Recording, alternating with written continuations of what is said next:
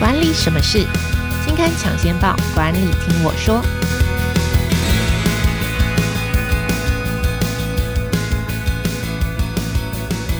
大家好，我是经理人月刊的文稿主编邵贝萱，我是贝萱，欢迎收听经理人 Podcast 管理什么事单元。这个单元每个月会跟听众朋友导读当期的杂志封面故事，或是特别企划，呃，也会跟编辑团队一起来分享专题制作背后的故事。那今天要跟大家谈的主题是上班族的八个道德难题，是经理人月刊十一月号的特别企划。那我们今天来跟我们聊天的呢，是采访呃经理人月刊的采访编辑兼玉璇，我们来请玉璇跟大家打声招呼。Hello，听众朋友，大家好，我是玉璇。好，今天要跟大家谈这个道德难题。我一开始看到这个题目的时候，我就想说，这有什么好聊的呢？就是难道我们每天会很常遇到这些不道德的事情吗？这里指的这个不道德或是道德又是什么意思？哦，对啊，听到这个题目，其实你一想到哦，我为什么要学道德？为什么要学职场伦理？仿佛学了时候，就仿佛是承认自己没有道德。没有人会这样讲啦，我都大家都嘛觉得。自己是一个很有道德感、很有正义感的人哦，所以那为什么又要学这个东西呢？这个东西需要教吗？不是守法就好，伤天害理的事不要做就好。但如果道德这件事这么好做，那为什么违反职业伦理的事情还是很多呢？比如说像之前红海就发生过资深副总向厂商收一点六亿的回扣，然后还有台新的李专挪用客户的款项去投资，然后大概达三点七四亿的。新台币，然后台积电也曾经发生过离职的员工窃取二十八纳米制成的文件哦，这类的伦理事件其实是蛮常发生的哦。可是这种你就会想说，这这种事情我怎么会做？对啊，这件事情离我很远。就是你谈到的，你第一件想到的一定是阿妈就是舞弊，不然就是收回扣，不然就是犯法，或者是说可能跟下属搞一些就是你知道 under 台面上的事情。这跟我们一般上班族的工作好像离得蛮远的。我们真的会有陷入道德难题的时候吗？对，其实你都会觉得说这些事情我都不会涉涉涉略哦，这些高层都太贪心了。我觉得不是这样的人，可是其实这种事情还蛮常发生的。我举个例子哦，比如说公司的笔，你有没有曾经带回家用，哦、然后没有拿回去？或者是说我想要印我自己的呃文件，就是比如说我的信用卡费忘了缴，那我我就觉得啊下去很麻烦，我用公司的影印机印一下应该没关系吧？或是我跟客户约。约那个约吃饭，然后我就挑餐厅，我自己就想要挑那个米其林的餐厅。本来只要吃就是三三五百块的简餐，商业简餐就好了。反正现在诶是可以报账，那我不如就来个米其林之类的。对，而且吃完之后你还会跟同事炫耀说：“哎，我跟你说，我去吃那个米其林哦，公司那个跟客户开会选的那间餐厅。”嗯嗯嗯，对。然后或者是说，哎，收到礼物，然后看到这个哇，我心仪已久的威士忌。好吧，带回家好了。类似这种事情，你可能都会觉得说，反正没有人会发现，反正对公司的损失也不大，然后你就会为了方便或私利，就会忽略这些规则。这种状况其实还蛮常见的。所以，其实这里要谈的。道德难题应该是说，你每天在思考的，可能想说这件事情，就是有，我觉得有点像是灰色地带啦。就是到底我可不可以用公司的影印机、印表机影印，或者说，呃，我的邮购网购到底可不可以请公司的柜台代收，或者是说年节的时候厂商都会送礼啊，我就直接带回家就好啦。但是其实有时候，如果你没有很仔细的去想这件事情，有时候有可能是会触法或者是犯法。如果哪一天公司觉得说不对啊，因为他送礼。他肯定不是送你这个人嘛，他是送给你，就是代表这家公司的背后的意义。所以其实，呃，不是说一定是要舞弊收回扣这么大的事件才事件才叫违反道德。有时候你可能在日常生活、日常工作就会不小心触犯了这个违反道德或是违反法律的这个红线。嗯，还有另外一种，我觉得也是蛮常见的，就是你发现同仁或主管违法，该不该举报？哦、有些公司啊，比如说呃，他如果违规劳基法，你要不要当那个料杯啊？你会不会很担心说，哦，我会不会被圈起来做记号？我到下一间就找不到工作，或者是你公司的业绩网，哦，主管的心头好，然后他有骚扰或霸凌同事的情况，那我跟主管组。呃，举报，那我会不会就是走人的那一个？是真的，这个这个倒是有可能。就是我发我发现，就是公司的主管，或者是说做了一些不公不义的事情，或者违反公司规范的事情，我该说嘛？这个我觉得也蛮常让人家陷入两难的。所以好，所以这一次的专题呢，跟大家谈，大家谈的是呃上班族的八个道德难题。所以玉璇可以跟我们稍微介绍，到底主要归纳出了哪八个是我们日常工作中比较容易遇到的？好，我念一下，然后我我简单的 briefing 给大家一下，然后大家就如果发现有的话，自己在心中圈一下，不用讲好。第一个就是公器私用的情况，比如说用印表机印私人的东西，然后或者是公呃请公司的柜台收私人的包裹，然后或者是出差顺便旅游可不可以报账的问题。那第二个就是业绩，然后不择手段的问题，就是哎，我为了要冲高业绩，我可不可以把客户年后的订单提前到今年算？那或者是说我为了要呃冲高我的手续费，然后来帮我的业绩加成，那我可不可以又诱导客户买一些高风险的产品。那第三个就是用人的利益冲突。我如果收到总经理儿子的履历，我要不要任用他？或者是我可不可以优先录用我自己的朋友进公司，然后用我自己的职权的方式来帮他保他进来？那第四个话就是员工之间可不可以谈办公室的恋情？就是诶，主管可不可以追追我很欣赏的下属？可不可以约他私下吃饭？这 O 不 OK？第五个话就是我们刚才提到的收礼规范，然后还有跟供应商伙伴的关系，就包括说，哎，供应商的礼物可不可以收，或者是说，为了跟厂商维系好关系，有时候厂商会有一些不合理的要求，比如说塞红包，或者是说，哎，请你开空白收据给他，那我要不要也照办呢？第六个可能就是职场霸凌或是性骚扰。你看到同事这样做的时候，混蛋的员工的时候，你该不该去举报？但是你也会担心举报了会不会自己变成黑名单或没有办法升迁。那第七个的话，就是公司的兼职的规定或是敬业的条款，我该不该遵守？当公司的利益跟我私人的经济需求冲突的时候，哪些规定是合法的？哪些规定应该要优先于另外一个？第八个话就是营业秘密保护的问题，我可以当把公司的一些机密的资料告诉给别人吗？那他这个机密资料可能包括是呃公司的一些业务的往来资料，或者是诶、代理商的资料。那我当我知道我妈在看一张股票，然后我这间公司发现哇，那个公司跟我们订了很多订单，我会不会透露给我妈说，诶、这个公司会赚哦？这 O 不 OK？那到底哪些资料要保护？那那个界限在哪里？也都是值得工作者注意的事情。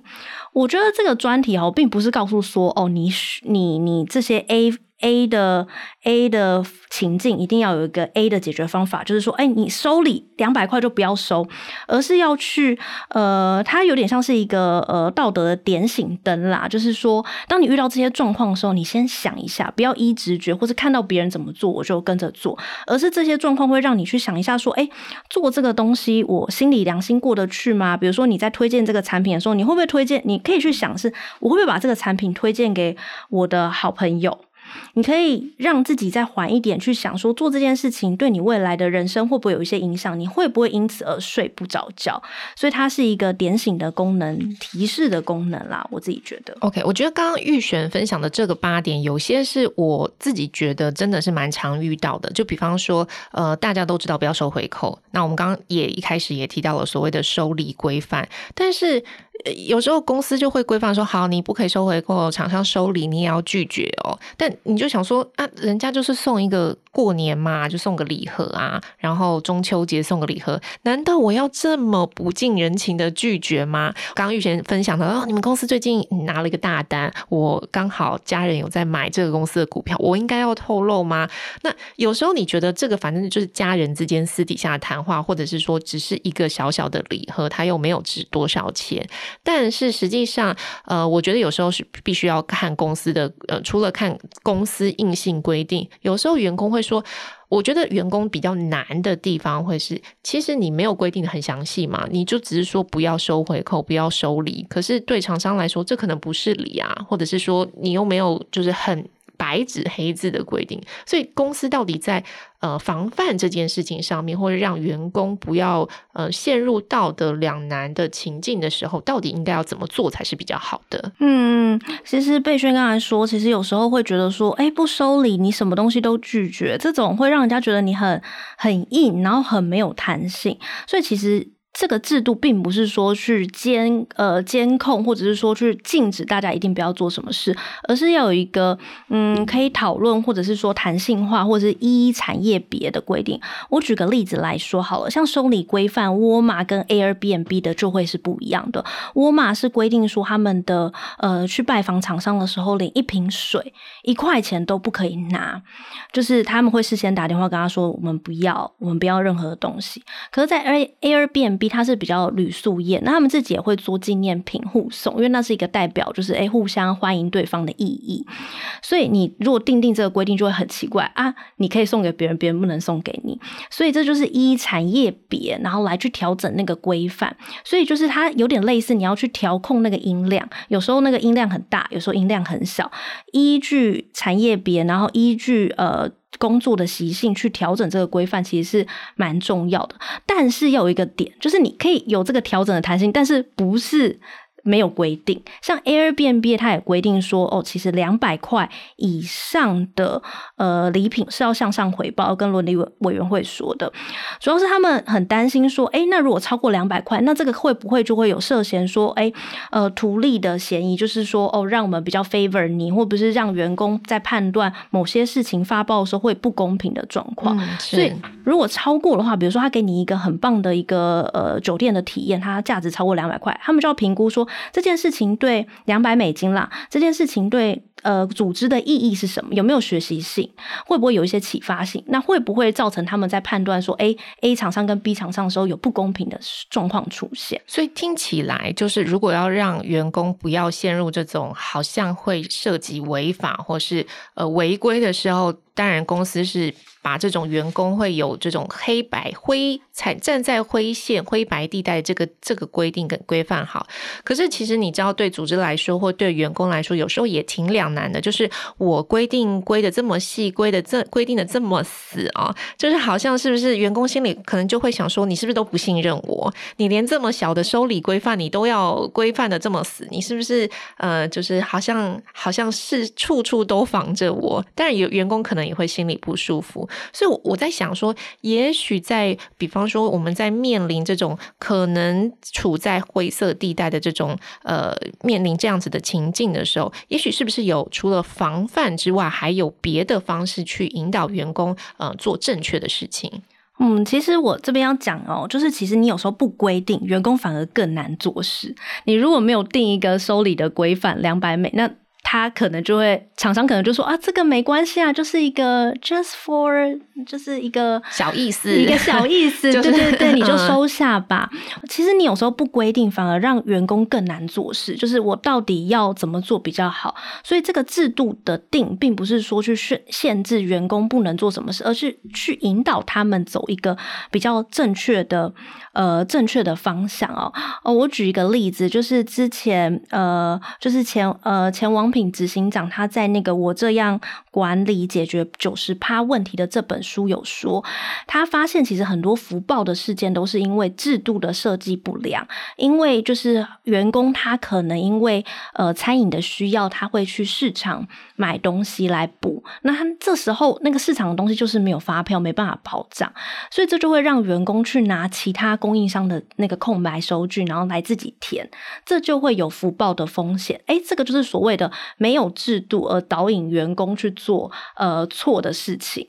所以其他后来就呃，他们后来就有一个那个空白呃无单据证明条的制度，就是开放员工无收据报账，就是你把真实采购的品项和金额填在上面，主管确认没问题之后就可以请款。所以他其实从制度去真的去解决问题，解决员工的难题，然后去导引员工做对的事。其实我觉得玉璇分享这个案例蛮好的，因为就是有时候其实员工不是故意要做错事，或是故意要踩那个违法违规的这个红线，而是你的制度让你的员工去想说：“哎呀，公司规定要报账啊，人家就是没有开发票的商店，那我怎么办呢？”好，所以干脆拿空白发票来报账。那我记得就是呃这一次的专题里面刚好提到一个例子，我印象非常深刻，因为这个新闻还蛮大，就是二零一一年美国的富国银行就是为了希望更多的。客户来他们呃来他们银行开线上户头，那员工为了达到这个业绩目标，所以呢就假账户办假账户，冲高那个业绩，最后也被揭发了。所以我觉得制度的引导其实是蛮重要的。嗯，像这针对这个状况，其实像呃台新也曾经发生过，就是其实很多银行都发生过，就是理专挪用客户的资产去做私人的投资。有时候其实是为了，当然你可以说是他是为了贪心或是什么，可是他可能有一些经济上的需求考量。大部分理专去做这件事情，都是因为他自己私人的投资失败了，所以他必须要去这样做。那或者是说他想要达到更好的成就。那其实汇丰这次采访的案例有一个是那个汇丰台湾商业银行。的人资总裁哦，他就他也分享说，汇丰的制度哦，他也是用制度去导引员工做正确的事情。也就是说，他们的业绩绑定的方式，并不是说，呃，你卖特定的商品就可以拿到特定的分红。他们设计的方法是说，你的呃道德要走在利益之前，所以他在发分红奖金的时候，会去先检视员工的一些行为的表现，像是客户的抱怨，还有法规违反的情形，然后之后才会去检视员工的财务。务目标和非财务目标，那它非财务的指标其实也是包含客户的满意度啊、服务品质啊、客户的维系状况，所以它就是别于那种按件计酬制，它就是排除特定的薪呃排除薪酬和特定的商品的连接，所以这个方式就可以让员工不会为了说我为了要冲奖金，所以我就狂卖某一种商品，或是呃像富国银行就是我狂开客户的账户，然后而且是在隐瞒客户的情况之下，所以其实我我刚刚回到回到。还就是说制度很重要，是这个原因。就是制度你可以防弊，但是制度也可以兴利啊。就是假设你是用防弊的方式，让这个呃道德的灰色界灰色地带比较少，让员工有比较从人一第一个从人性化来考量，第二个让员工不要那么的疑惑，就到这件事情可以做不可以做。然后再来就是，如果你在设业绩目标，假设以这个状况设业绩目标，我就是以呃业绩达标我才给你奖金。那大大家当然。会朝就是我就是不呃不管用什么手手段，或是不管用什么方法，我就是达标就好了。但是如果你在制度设计的时候是，比方说我不是只有看业绩，我可能是从综合其他的考量，对客户客户的满意度，或者是说这客户服务的这个程度来考量的话，其实大家就是可能就不会。嗯、呃，就是为了业绩而做出一些嗯、呃、不道德的事情、违法的事情。我觉得制度在呃道不道德这件事情，就是不要考验人性啦。说老实话，你的制度还是要符合人性。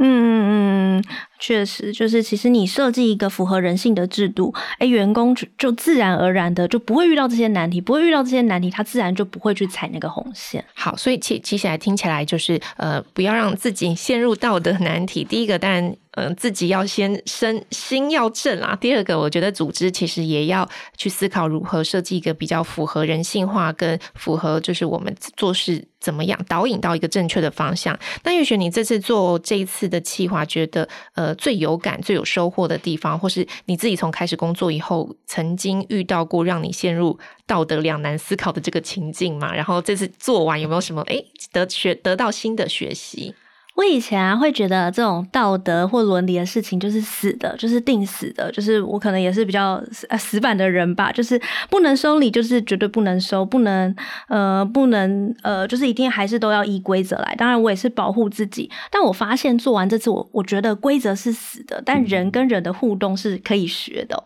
我举个例子，我这次采访那个呃。人资小周末的创办人就是卢世安，然后他们人资其实遇到问题，就是我刚才其中讲的一个，就是呃人人力聘用的利益回避问题。当总经理的儿子来给你的时候，那你发现组织其实里面也有这样的文化，就是就是会聘呃皇亲国戚，对对对，老板就说嗯，这个就是我认识的谁谁谁，你要不要关照一下？我该怎么办？对对对对，那人资有时候就会嗯，他会有个两难的原因是，如果这个人态度好。能力又 OK 是没有问题，而且甚至对这个组织是加分的，因为他可以拿到更多的资源嘛。可是问题就是，万一人能力不好、态度差怎么办？他进来组织，他是会影响到组织的士气的。那这时候他提供呃两个方法，我觉得也是蛮有趣的。第一个方法就是说，呃，如果他先征询就是长字辈的，看有没有人愿意带他，慢慢的复制他，让他能力 OK。团队里面的资深同事，对团队里面资深同是愿意带他。那通常这种态度 OK，可能可以，他就会成为某某些长的幕僚单位，慢慢的扶植。那另外一种就是，哎、团队里面都没有人要带他，这时候怎么办？态度又不好，能力又不佳，然后然后就是团队里面也没有人想要接这个烫手山芋。对，这个时候呢，就是他他们会利用就是面试的方式，然后就跟他讲说，这个组织里面的规定很多很严格，然后我们的要求怎样，然后曾经有那种被批呃，就是难过，就是做不下去的状况，然后用这种也类似要挟的方式，让他自己知难而退，就先吓吓他，就对，跟他说来我们的单位会很辛苦哦，你自己要有心理准备，让他自己跟自己对话，就说嗯，算了，我还是。要不要试试看找别的单位或别的公司？对，这时候通常就是会知难而退，他自己就会去跟他爸爸或他妈妈说：“哎，我可能没办法。”这样子，他爸爸跟他妈妈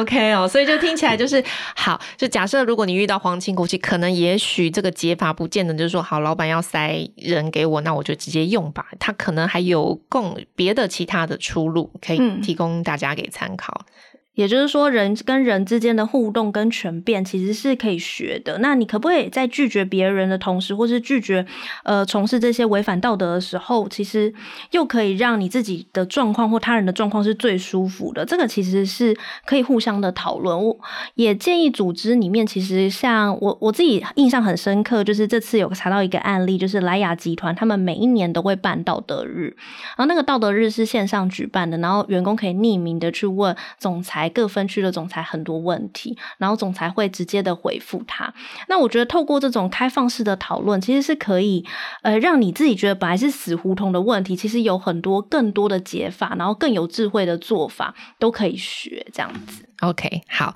如果大家对于今天的分享有趣、有兴趣的话呢，呃，欢迎大家到网络书店或是各大书店购买《经理人月刊》的十一月号这一期呢，介绍了上班族最容易遇到的八个陷入两难的情境，上班族的八个道德难题。那我们也采访了财新杂志五百大企业的驻美稽核经理，以及汇丰商业银行的人资呃跟法尊长。那感谢大家的收听。如果你喜欢今天的节目的话，现在就按下经理人 Podcast 的订阅，也可以到经理人月刊网站，呃，有更多相关的内容可以提供给您参考。那我们今天的节目就到这里了，感谢大家，拜拜，拜拜。